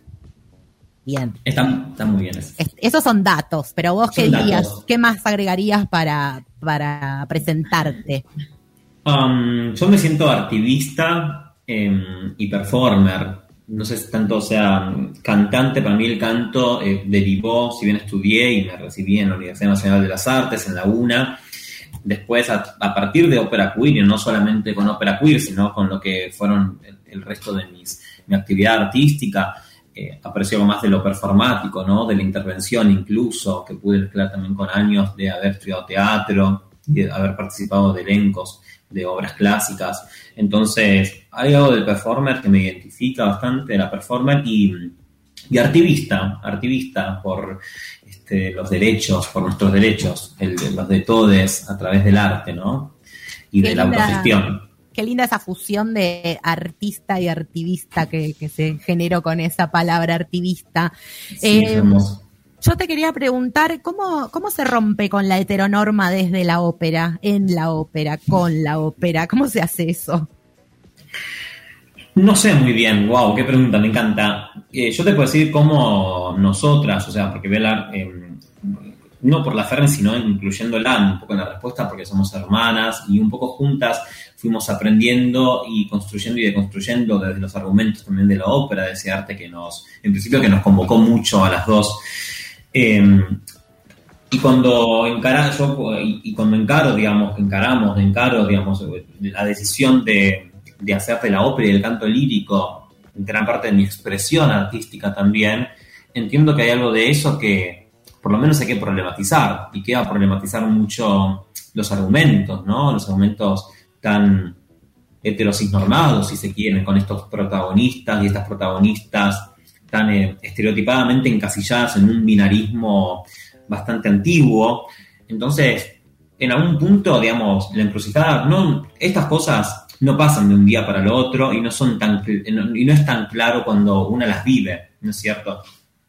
Eh, es decir, pasaron muchas cosas este año eh, que no es que una las planea en su agenda o que se, pero tarde, o sea, me, pasó muy natural como si yo me hubiese hecho esta pregunta que no me hice en algún momento de mi vida, confiar, che, Luchi, si vos querés seguir con esto, algo vas a tener que deconstruir de la ópera para poder seguir cantando ópera, porque no vas a poder maricar, digamos, cantar esto, este, con estos argumentos tan, tan, digamos, binarios y excluyentes, este, los excluyentes. Entonces, como si la respuesta hubiese sido, bueno, es verdad, para continuar con esta pasión, algo voy a tener que hacer, y apareció Ópera Queer y esta militancia, eh, por esta música que, que nos atraviesa mucho, nos atraviesa mucho culturalmente mm, y es poderosa. El canto lírico es poderoso, el canto mm, eh, que viene como este, este grito invocador incluso, ¿no? Vos sabés que, ustedes saben que hay algo del baby crying, que es un- una especie de formante que sucede acústicamente. Me- Voy a decir algo medio catedrática, porque además soy catedrática, pero porque Vale, es, sí, muy interesante. Porque algo que sucede con ópera queer muchas veces y que sucedió mucho cuando estábamos empezando, por ejemplo, que nos calzamos unos tacos en la feria, yo qué sé, del Bolsón, o acá, ¿entendés? En la calle, en Morón, o en un minguero, en Boedo, o lo que sea. Quizás no entendías una palabra lo que estamos diciendo, pero te cantábamos, ópera y pasaba algo con las voces, y no porque nosotras, sino porque el canto lírico tiene en sus formantes acústicos algo que es muy particular, que no lo tienen otros géneros, es la realidad, la podés romper cantando pop o tango o, o musical con micrófono o no esto, pero la ópera genera, digamos, un desarrollo, por eso se estudia durante tantos años, ¿no? Estamos hablando de siete años mínimo de estudio para después seguir perfeccionándonos los cantantes líricas, digamos, y genera algo que tiene una particular y un poder que conmueve. Entonces, ese poder más músicas bellísimas de todos los tiempos, nada, era como la patineta justa para subirse y decir, bueno, y vamos a deconstruir eso también con este poder que tienen, ¿no? De hecho, ahora somos quizá más ópera queer y la gente se acerca a entender que es una propuesta divertida y demás, pero en su momento era mucho, yo tengo la sensación de que era, era las personas se acercaban mucho a emocionarse, ¿vieron? Era muy lindo eso. Y las palabras eran como me hicieron llorar, o me emocioné, o me hicieron que, sentir que me gustaba la ópera y nunca escuché ópera y me hicieron sentir que me gustaba. Y por el poder, me parece también, de, esta, de este canto. Eh, qué lindo todo. A mí me emociona todo. yo me emociono, yo soy de Pisces, me emociono con todo, sobre todo con el arte. Eh, en todo esto de- de la deconstrucción y del encontrarte también, eh, vos cambiaste de, de- de registro, digamos, ¿no? Tenías un registro obligado de barítono y pasaste a contratenor. Eh, ¿qué, ¿Qué implicó eso en, en otros aspectos de tu performance o de tu vida? Uf, para mí fue un antes y un después darme cuenta de que necesitaba hacer un cambio de registro. Primero porque eh, había algo de mi expresión que no lo podía, no me sentía, digamos, en, en el lugar justo para desarrollarla, que era con esa voz de barítono, estereotipadamente más masculina, y que sí la encontré cantando eh, o haciéndome la gran diva de ópera, ¿no? Jugando un poco a esa feminidad, a construir en ópera queer. Y, mm, y también encontré, digamos, las posibilidades, encontré una voz sin género, si se quiere. O sea, viví en carne propia algo que milito mucho desde la cátedra de canto disidente de la UNA, que es, em, que es justamente, digamos, entender que es, es re fuerte lo que, lo que le voy a decir porque estoy en proceso de, y es muy actual, de hecho recién vengo de una clase de canto que fue muy trascendental también, como amigarme eh, con esa parte masculina de mi voz que durante tiempo este, malinterpreté o interpreté como desde un lugar como eh, dañino, ¿no? Entonces, eh, cantar eh, masculinamente no tiene que ser algo que a priori sea eh, Malo de también, malo o impuesto, ¿no? Sino que también es... eh, eh, y, y- y también, o sea, y esto un, es- y me parece que se abre un abanico súper interesante para pensar esto, porque a veces las maricas o las feminidades disidentes o las feminidades tenemos como algo de asociar un poco culturalmente lo masculino, ¿no? A, a un- a- a una opresión, a una presión, a un obligar y, y tenemos que recontra re, me parece, abrir la cabeza y vernos. No sé por qué pienso ahora en que nos estemos preguntando dónde está Tehuel, que estoy preguntando, es que, me pi- pienso en las masculinidades trans, ¿no? Que vienen a enseñarnos un montón, a las chicas y a los chicos no binarios, que eh, eh, a, a nosotros, al colectivo en total, que es que, que de construir se trata de eso, ¿no? No solamente de construir lo que a una le hizo quizás daño, sino darnos cuenta de que hay otras personas que, que existen y que, por ejemplo, se quieren llamar con pronombres masculinos y que son masculinidades que pueden enseñarnos también eh, otra manera de, de ser lo masculino. Mirá de lo que terminé hablando, soy así, perdonen. No, me encanta. A, nosotras nos encanta que esto se vaya porque se abren un montón de, de aristas eh, posibles para la charla. Y algo de esto de la deconstrucción vos también compartís cuando, eh, cuando abordás la ópera y las temáticas de la ópera que estabas diciendo hace un rato, ¿no? De esto que era todo un sistema muy heterosis normativo, con, con roles muy estereotipados Hmm. y que, mm, digamos, eh, no abordándolo desde la cultura de la cancelación, diciendo, bueno, no, nunca más escuchamos esto, sino eh, eh, debatiendo, ¿no? Sobre estas temáticas. ¿qué, qué te lleva a hacer este análisis a vos? Primero porque creo que mm, eh, la cultura de, la, cancelación es eh, puede ser puede ser para mí interpretada por de varias maneras, pero sí o sí nos remonta, digamos, eh, a, te diría a la Inquisición, ¿no? O sea, para mí nos lleva directamente como a una época de la historia también donde era más fácil dialogar o problematizar, era más difícil, digamos, eso y era más fácil justamente, digamos, cancelar o matar, ¿no es cierto? O silenciar a personas que pensaran distinto. Eh, yo creo que tenemos que entender que todos somos, digamos, hijos de una época y que tenemos una herencia cultural de la cual nos podemos o no hacer cargo, pero sí reconocer que la tenemos y, y muchas veces eh, esas- eh, esa herencia cultural es finalmente, creo yo, la llave para, o la catapulta para entender qué otras cosas queremos construir y que, de qué otra manera podemos dialogar y hablar de esto. Si no, es también quedarnos un poco generacionalmente como quienes tenemos la posta, ¿no? Y es muy de nuestra cultura occidental también, muy, o sea, que no pasa en, otras, en otros países, en otras partes del mundo, en Oriente no pasa para nada. De hecho, se pones a pensar el, legado, lo que importa en Oriente, las generaciones, y en nuestra Occidente es como, chiquis, o sea, importamos nosotros, o sea, de hecho es una generación que estamos pensando en no tener hijos, entonces es como que estamos en una también como no, como hablando de acá, como estamos acá, estamos acá, no sé qué, pero digo, sí, nos estamos preguntando cómo está el mundo y cómo se lo vamos a dejar y cómo lo estamos teniendo y demás, pero digo, a nivel eh, de pasado, de, de- del pasado, no nos- yo siento que es una tarea muy importante, ¿no? Recoger esos libros, eso, esas historias, esas músicas, esos argumentos y entender qué se quiso decir con eso también en una época y entender eh, cómo nos pueden servir también esos- esas historias para repensar, repensar eh, nuestra sociedad en función a cómo éramos antes y cómo somos ahora y también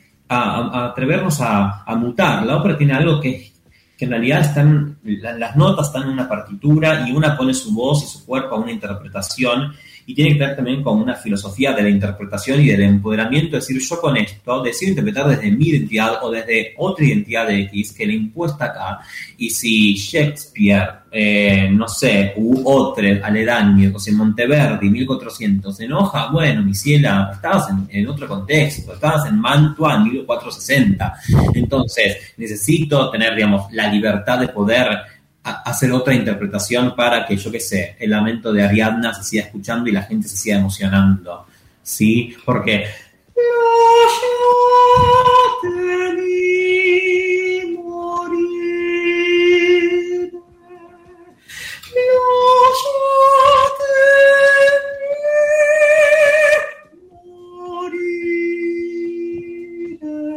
Es una música que sigue siendo bellísima. Ay, por favor.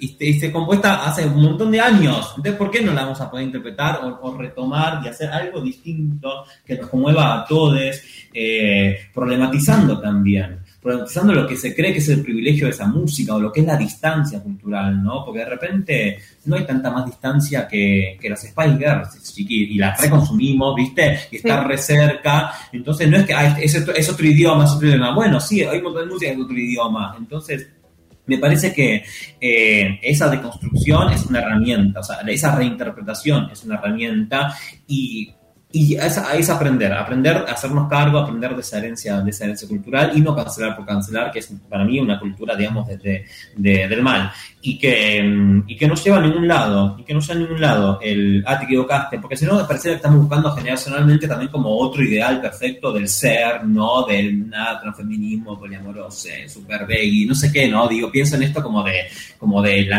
el nuevo mártir, el de nueve mártires de, generacionalmente, eh, que tampoco nos va a llevar a ningún lado si entendemos la nostredad y la otra edad, la nostredad, como diría Marlene Guayar, pero también eh, reconociendo eh, personas que en la historia también quisieron seguramente contar algo, ¿no?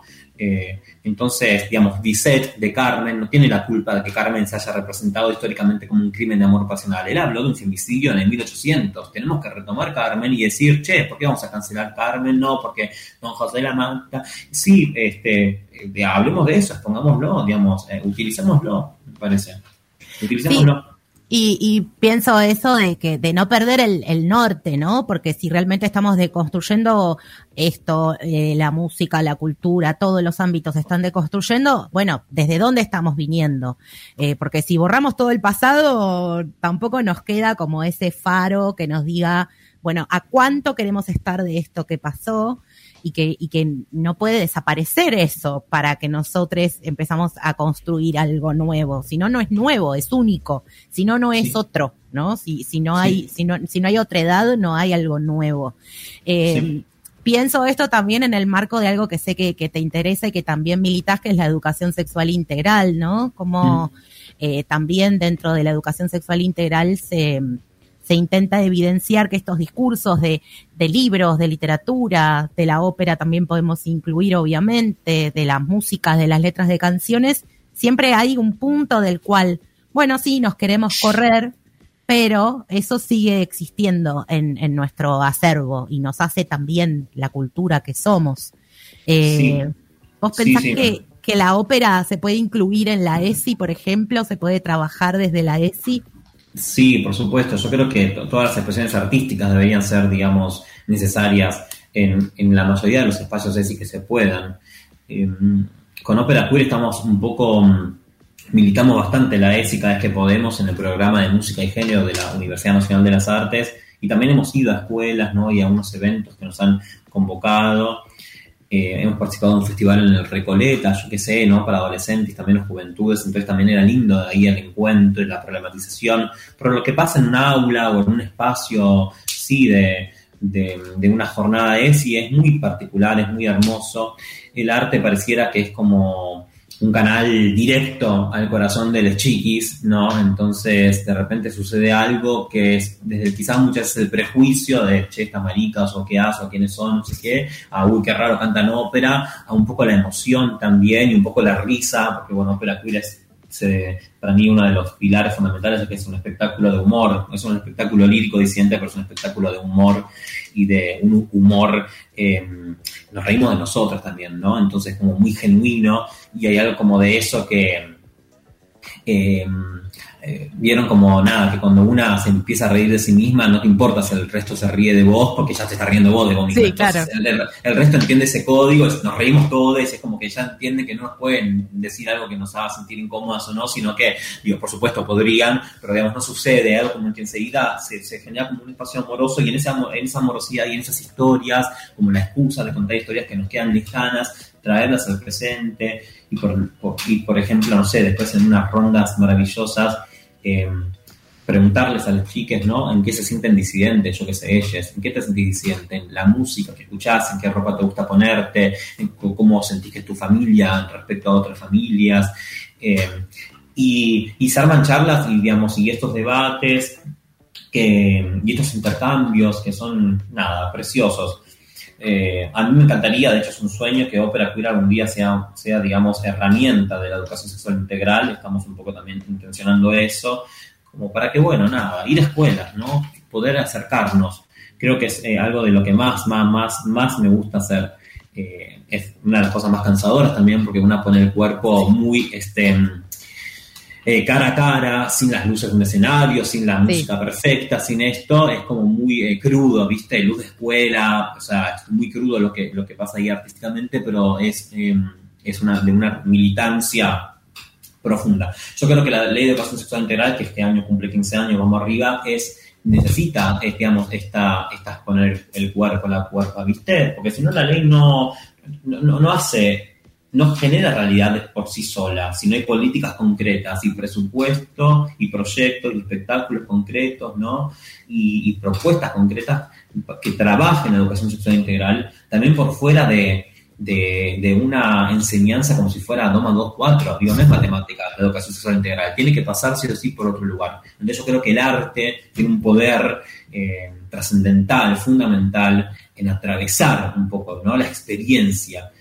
Y como le dije antes, la ópera tiene un poder muy particular, porque tiene algo de lo sonoro que genera impacto. Entonces era como, es, siempre que lo hicimos, fueron de las experiencias más emocionantes e increíbles. Así que vamos arriba, la, la ESI y ópera queer, me encanta. Sí, A, a mí me pasa eso que decís vos con la ópera, que no importa, no tengo idea qué estoy escuchando, no importa qué, no importa cuándo, es como una sensación diferente a todo. Si bien me escucho mucha música, me gusta mucho la música, la ópera es como, Sí, seguro te- que termino llorando. te atraviesa por otro lado. Y esto, ¿no? Salir de la dinámica de esa biologicista que siempre tuvo la educación sexual y poner el, el cuerpo de otra manera, eh, que siendo, siendo permeable a otras sensaciones. Eh, estamos hablando con Luchi de Gindelfeld de Ópera Queer y eh, te quería preguntar algo más eh, de, de, digamos, de la perfo esta llevada al impacto que tiene en la sociedad, ¿no? De Ópera Queer. Eh, ¿Qué respuesta fueron encontrando como positiva o como negativa, obviamente, si querés?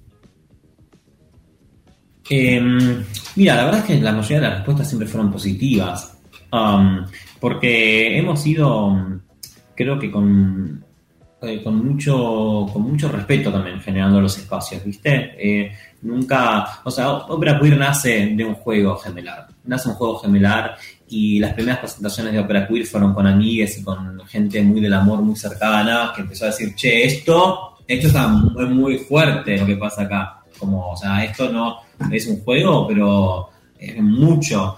Y, y de repente, estoy hablando de 2017, ¿no? Entonces, y ahí fuimos como perfeccionándonos también, siendo más profesionales en esto que era ópera queer, que estábamos creando, que estábamos probando. Y los espacios se nos fueron abriendo también, y los amigos fueron comentando que, estaban estas maricas que hacían esto. Eh, y, fue muy, para mí, muy a- eh, alentador todo lo que pasó a nivel, digamos, eh, colectivo, colectivo disidente. Quienes nos abrazaron, sobre todo, fue el colectivo disidente. Susy Shock, Marlene, Mosquito Sancineto, en ese primer festival disidente del Bolsón, donde más o menos nace, para nosotros fue esa noche en el Centro Cultural Ave Fénix, en enero de 2018, fue como el bautismo de Ópera Queer, fue de Ópera Queer. Eh, no Justo pensamos Ave que... Fénix, ¿no? Sí, Justo de de Fénix. Sí. Eh, y, y por otro lado, de la comunidad quizás más eh, académica, eh, bueno, eh, nada, esto de, de que podía ser, ser difícil en, en muchos casos, hubo, ¿viste? Como esta especie de, bueno, ¿qué están haciendo, no? O, o, mm, o bueno, nada, o sí, hubo comentarios, hubo comentarios que fueron, yo qué sé, como cantan en tacos un par de áreas porque no pueden cantar una ópera en serio, yo qué sé, cosas así, ¿no? Pero tiene que ver más con, con, digamos, con cierta, cierto sector reaccionario de, de ese academicismo, de ese querer tener la posta. Hubo un gran problema en nuestro país, digamos, hay que decirlo, fue que, que fue muy distinto a cómo sucedió la ópera en Italia y en Europa occidental que tiene que ver con que acá, más o menos, que la ópera viene ya enseguida de manos de mercenarios, o sea, y de capitalistas, ¿no? Porteños. Entonces, eh, si bien hubo una época en que fue bastante más popular, eh, no, es, no es el momento, hubo como una herencia, hay personas que creen que son las eh, conservadoras, que, que conservan, digamos, algo del purismo, algo de entender la Sí. ópera. Entonces, y nosotras somos do loco, ¿viste? Lo do loco. Eh, pero bueno, este, por otro lado, cada vez, yo creo que como hemos mantenido el espectáculo durante estos años y cada vez, por suerte, puedo decirlo con mucha alegría y también con, bastante, con, humildad, créanme, eh, nos ha ido sorprendentemente, exponencialmente cada vez mejor y cada vez estamos como más visibles, si se quieren, también, no solamente desde el mundo disidente, sino que yo que sé, este año fuimos elegidas las representantes del, sector de música clásica del MICA, que es el mercado internacional de creativo argentino, Ópera Queer fue eh, seleccionada como representantes de la música clásica, no solamente como representante disidente, sino como, entonces, de- yo qué sé, la gente se nos van encontrando y es como, ah, hay como cierta sensación de que, bueno, no, no era tan en joda lo que estaban haciendo, sino que vienen por todo. Ah, este... Es chiste, y- pero si querés no es chiste. un chiste, pero no es chiste, obvio. Eh, el único motivo por el cual yo voy a hacer que Opera llegue al Teatro Colón es para demostrarle a todos es nada, mentira. Igual sí, yendo. Igual sí, también. Y yendo y va a estar, van a estar todas las mostris eh, en el Teatro Colón viendo Opera. Y va a ser increíble. Me encanta, me encanta. Bueno, por favor. pa- por favor, queremos. Como para ir cerrando, ¿hay proyecto, fecha, evento, algo ya próximo para verlas? Uf, sí, tenemos un montón. Eh, quiero decirles algo, sí, sin nombre, porque claramente no voy a decir ningún nombre para no darle entidad a cosas. Eh, Quiero digamos, eso, quiero eso, sí. Este, mm, digamos, sí, eh, yo quiero hacer como un paréntesis. Hay que, eh, o- algo que no tiene que, mira, justamente hablamos de la cancelación, que no es cancelación, pero es poder eh, discernir, digamos, ¿no? Como eh, ciudadanos y, y sociedad y personas, lo que es la libertad de expresión con discursos de odio. Y yo creo que estamos en un momento donde tenemos que tener un poco de cuidado de poder tener la inteligencia de esas cosas y de dar respuestas colectivas a, eso, a ese odio que, que quiere ser súper personalizado, ¿no? Eh, digamos, hace poco nos pasó con Fermi que, digamos, nos, eh, nos investigaron básicamente, chiquis, y nos recontra stalkearon para hacer eh, un video en YouTube.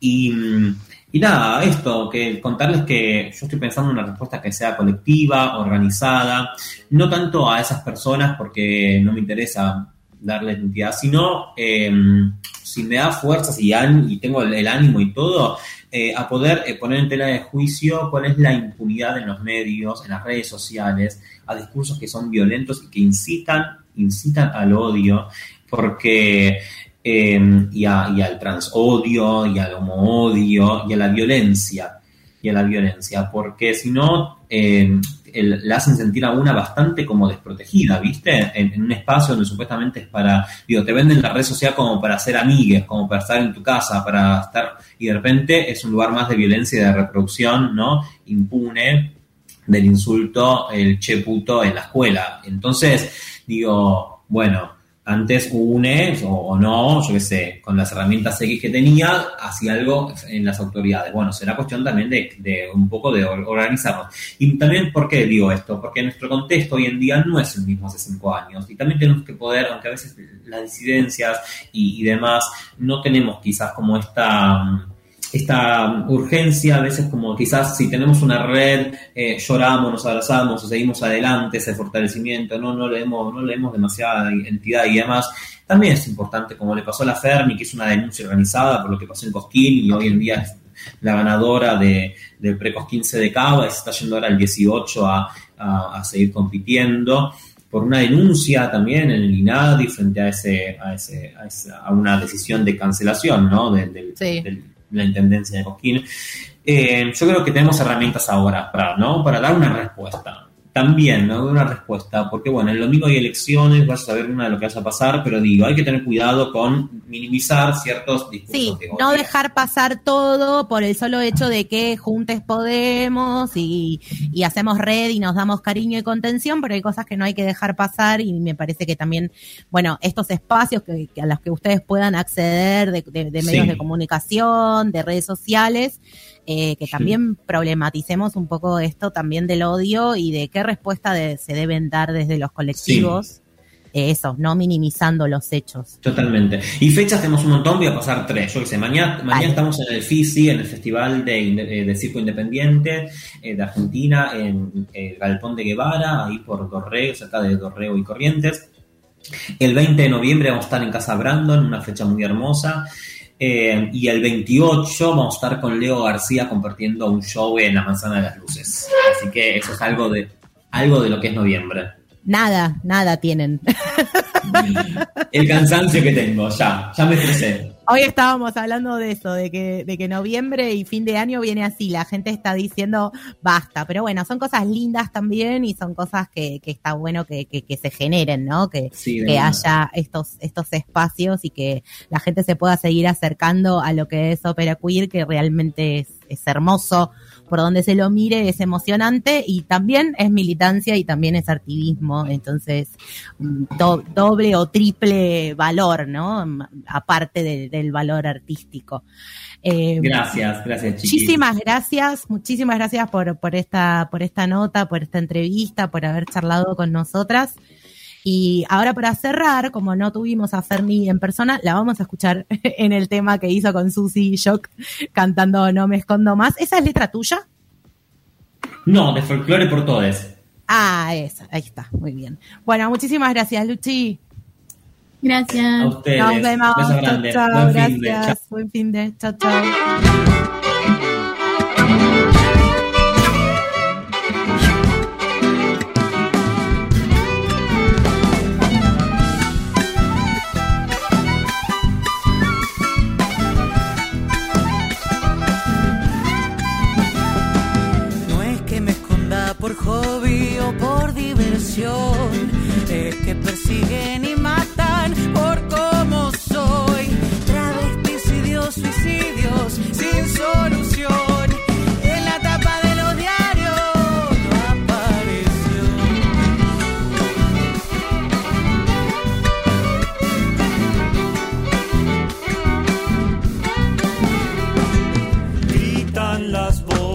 Solitas nomás.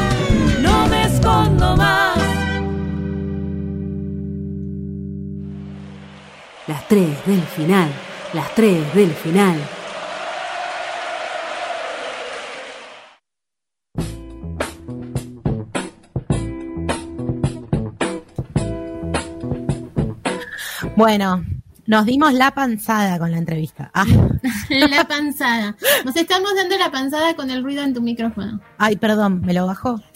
Eh, Eh, qué, li- qué lindo todo, qué linda Luchi. Estoy muy Sí, feliz. Yo también, la verdad que sí. Busquen Opera Podríamos haber hecho un programa de tres horas. con, con Luchi solamente. Con Hacemos Luchi. uno, uno de Susi, uno de Luchi.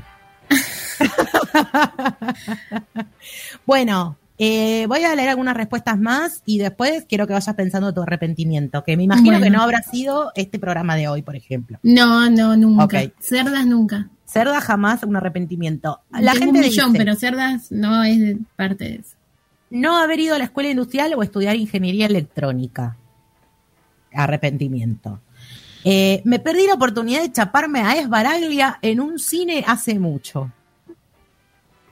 Una persona bastante mayor, diría yo. No, pero no, no te podías perder la oportunidad de chaparte a Esbaraglia. No, perdón. la verdad que no. No, Yo también estaría arrepentida. arrepentite, arrepentite. Tenés que arrepentirte. Sin Usted duda. se tiene que arrepentir de lo que no hizo. De no haber chapado. Eh, de no tirarle los perros a mi ex cuando me reacciona a las historias. No, es el ex o la ex o lo que Mm. sea, no, no le Mm. tires nada. Yo no sé si arrepentirse. ¿eh? Eh, aquella vez que me dijeron si quería pilotear un helicóptero. Por favor, ¿cómo? ¿Quién dijo dijo, que que, no? no? ¿Cómo dijo que Dame no? la dirección de esa persona que voy a pegarle un cachetazo. Me arrepiento de no probar drogas de joven. Pasa eso. Pero estás a tiempo, no sé, digo. Capaz. Eh, perdí la oportunidad de ir a un recital para que mi vieja no se enoje. Bueno. Bueno, puede ser. Eh, no haberme ido a vivir afuera cuando podía. Gente que se quiere ir. ¿Te irías a vivir afuera? No, ya tuvimos esta conversación. No. Afuera, hace frío, llueve. Afuera ahora en la calor. terraza. ¿Me puedo poner una carpita, un gazebo en la terraza y me voy a vivir afuera? Si pones el gazebo, deja de ser afuera. Claro, bueno, Se convierte en adentro, adentro. adentro del gazebo. Eh, afuera es a la intemperie, entonces Claro. Mm, me da frío. Eh, trabajos que no me salieron, igual no me arrepiento. Después de esos perdidos vinieron mejores. Esa es la actitud. Esa es la Y bueno, entonces se arrepiente o no se arrepiente. Se arrepiente, pero no se arrepiente. Bueno, mucha gente que se arrepiente de cuestiones amorosas, ¿eh? Que se dieron, que no se dieron.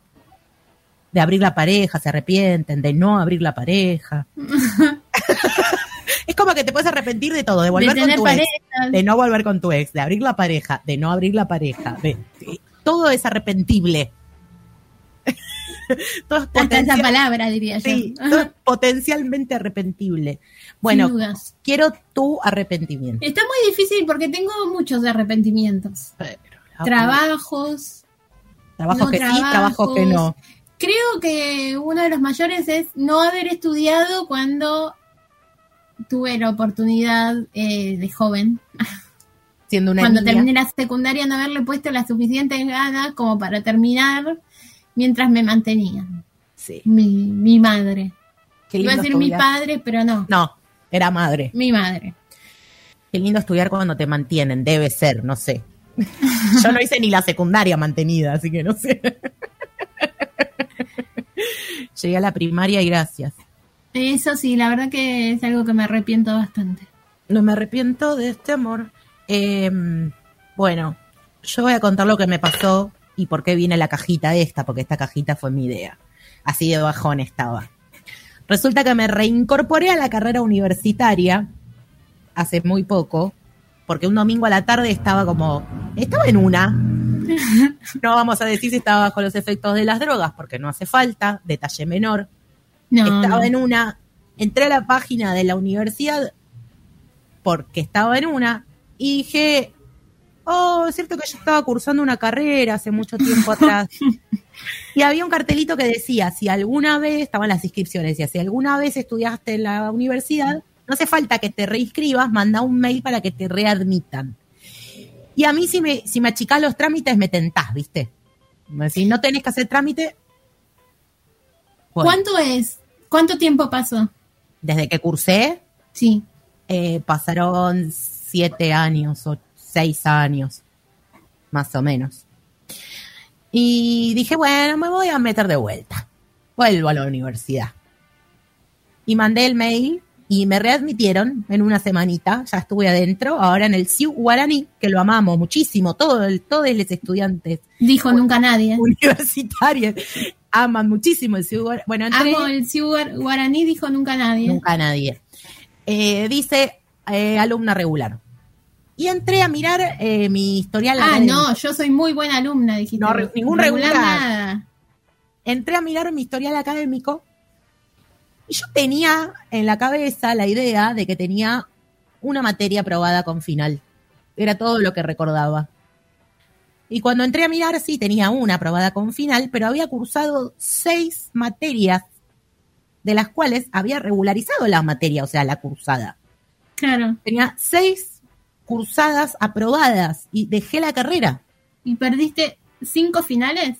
No, porque no había dado los finales, no los rendí. Por eso perdiste. Claro, Se te perdí. vencieron cinco finales. Se me vencieron cinco finales. Y la verdad que usted se tiene que arrepentir. Y por eso la cajita de hoy. Esa es la Yo historia. quisiera darte ánimos, pero no estoy pudiendo. No, ya sé que no, no hay nada para decir en este momento. Voy a tener que volver a cursar esas materias, que entre ellas está metodología de la investigación, Que claramente esa no hay que cursarla. que es una materia que cursé 18 veces en todas las carreras que empecé y no terminé. Es que casi que no importa qué carrera hagas en la universidad, tenés esa materia. Para mí te tendrían que, dar un, más que matemática. te tendrían que dar un vale una vez que la cursaste y que cada vez que te anotas en una decís, che, mirá, ya Bueno, la a mí hice". me pasó, casi que me pasó, ¿eh? Yo ¿Por la qué? probé en comunicación y cuando volví, que me anoté en ecología, eh, no la tuve que cursar. Muy Me bien. la dieron como aprobada, como equivalencia. Pero tendría que ser una equivalencia que no se venza nunca y que sirva para todas las carreras. Tendría que Bueno, ser- yo estuve ahí al límite porque eran eh, 10 años y creo que volví a los 9. ¿Vos decís que las cursadas valen 10 años? En la universidad que iba yo, no en todas. Me parece que en la UBA no se vencen. Voy a averiguar a ver si todavía estoy a tiempo y no me tengo que arrepentir de nada. Pero te juro que cuando vi todo ese listado de materias cursadas, o sea, aprobé arquitectura museística, porque estoy cursando Yo creo que tendrían que darte equivalencias de otras carreras. Yo digo, no puede ser que esta materia valga, tengo que cursar de vuelta arquitectura museística. Tengo que ¿Qué carrera es? Museología, al- a la oyentada. museología y gestión del patrimonio natural. Me encanta. Es una Estoy ñoñada. a punto de anotarme con vos. Es una ñoñada. O sea, hay cuatro personas en el mundo que estudiaron esta carrera. Es una Es hermosa. Es muy linda la carrera, es muy linda, pero yo tuve peleas en algún momento porque era como un poco lenta, no sé, flashé. Era, eran otros años, otras épocas. Seguro que yo estaba en una crisis por alguna razón y dejé de cursar. Pero bueno, tenía un montón de materias cursadas y ahora me arrepiento, me arrepiento. Mirá que me arrepiento de pocas cosas en la vida, ¿eh? Pero me arrepentí de haber dejado la carrera mucho. Bienvenida al club. Gracias. De lo que no me arrepiento es de este programa, nunca jamás. Mucho menos de este, de hoy. No, para nada. Capaz Jamás. que de los anteriores sí, pero de este Ah, no. no. No me arrepiento de tener de compañera a Mari Santomé. Ay, menos mal, me dio miedo. Capaz que alguna vez cuando me escribís en modo productora a las 2 de la mañana, digo, uh, Nunca, jamás haría una cosa así. A las 2 de la mañana escribirte estás loca vos. borracha. No me difames. ¿Sabes qué estoy pensando? Manda un audio. No sé si alguna vez te escribo a otra hora que no sea a las 2 de la mañana. Claramente. Es como la prueba, la prueba no, la copia de seguridad de WhatsApp. que se hace a las 2 de la mañana. A la productora trabaja hasta las 2 de la mañana. claro. bueno, son los horarios de la producción. Si no le gusta, búsquese otro trabajo. Claro. o un trabajo. Muchas gracias, Mari Santomé, por hacer este programa conmigo. No, gracias a vos, Jessica Castaño. Como nos gusta decirnos nuestros nombres. Gracias, Adrián Kaplan Crep, en la operación Y especialmente gracias a Luchi. No voy a Gracias decir a el apellido yo. de Gindelfeld. Eh, gracias a Luchi que nos ha acompañado en, en este programa, que lo guardaremos en nuestros corazones y nos estamos escuchando eh, el próximo viernes. Avisamos que les quedan dos viernes para escuchar cerdas, así que pónganse las pilas porque después en algún momento nos van a extrañar, aunque no lo crean en este. En Todo el hoy. verano llorando porque no estamos. En el presente no lo creen, pero un día nos van a extrañar. Parezco una abuela. Ya me vas a extrañar cuando no esté. Nos vemos, nos escuchamos el viernes que viene a las 7 de la tarde. Chau, Chau. Hasta la vista, cerdas. Raindrops on roses and whiskers on kittens, bright copper kettles and warm woolen mittens, brown paper packages tied up with strings. These are a few of my favorite things. Cream colored ponies and crisp apple strudels, doorbells and sleigh bells and schnitzel with noodles, wild geese that fly with the moon on their wings. These are a few of my favorite things. Girls in white dresses with blue satin sashes, snowflakes that stay on my nose and eyelashes, silver white winters that melt into springs. These are a few of my favorite things. When the dog bites, when the bee stings, when I'm feeling sad, I simply remember my favorite things, and then I don't feel so bad.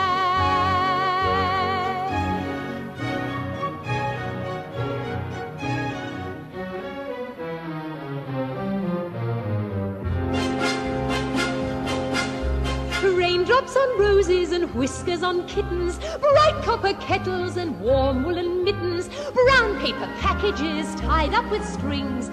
These are a few of my favorite things. Cream colored ponies and crisp apple strudels, doorbells and sleigh bells and schnitzel with noodles, wild geese that fly with the moon on their wings. These are a few of my favorite things. Girls in white dresses with blue satin sashes, snowflakes that stay on my nose and eyelashes, silver white winters that melt into springs. These are a few of my favorite things.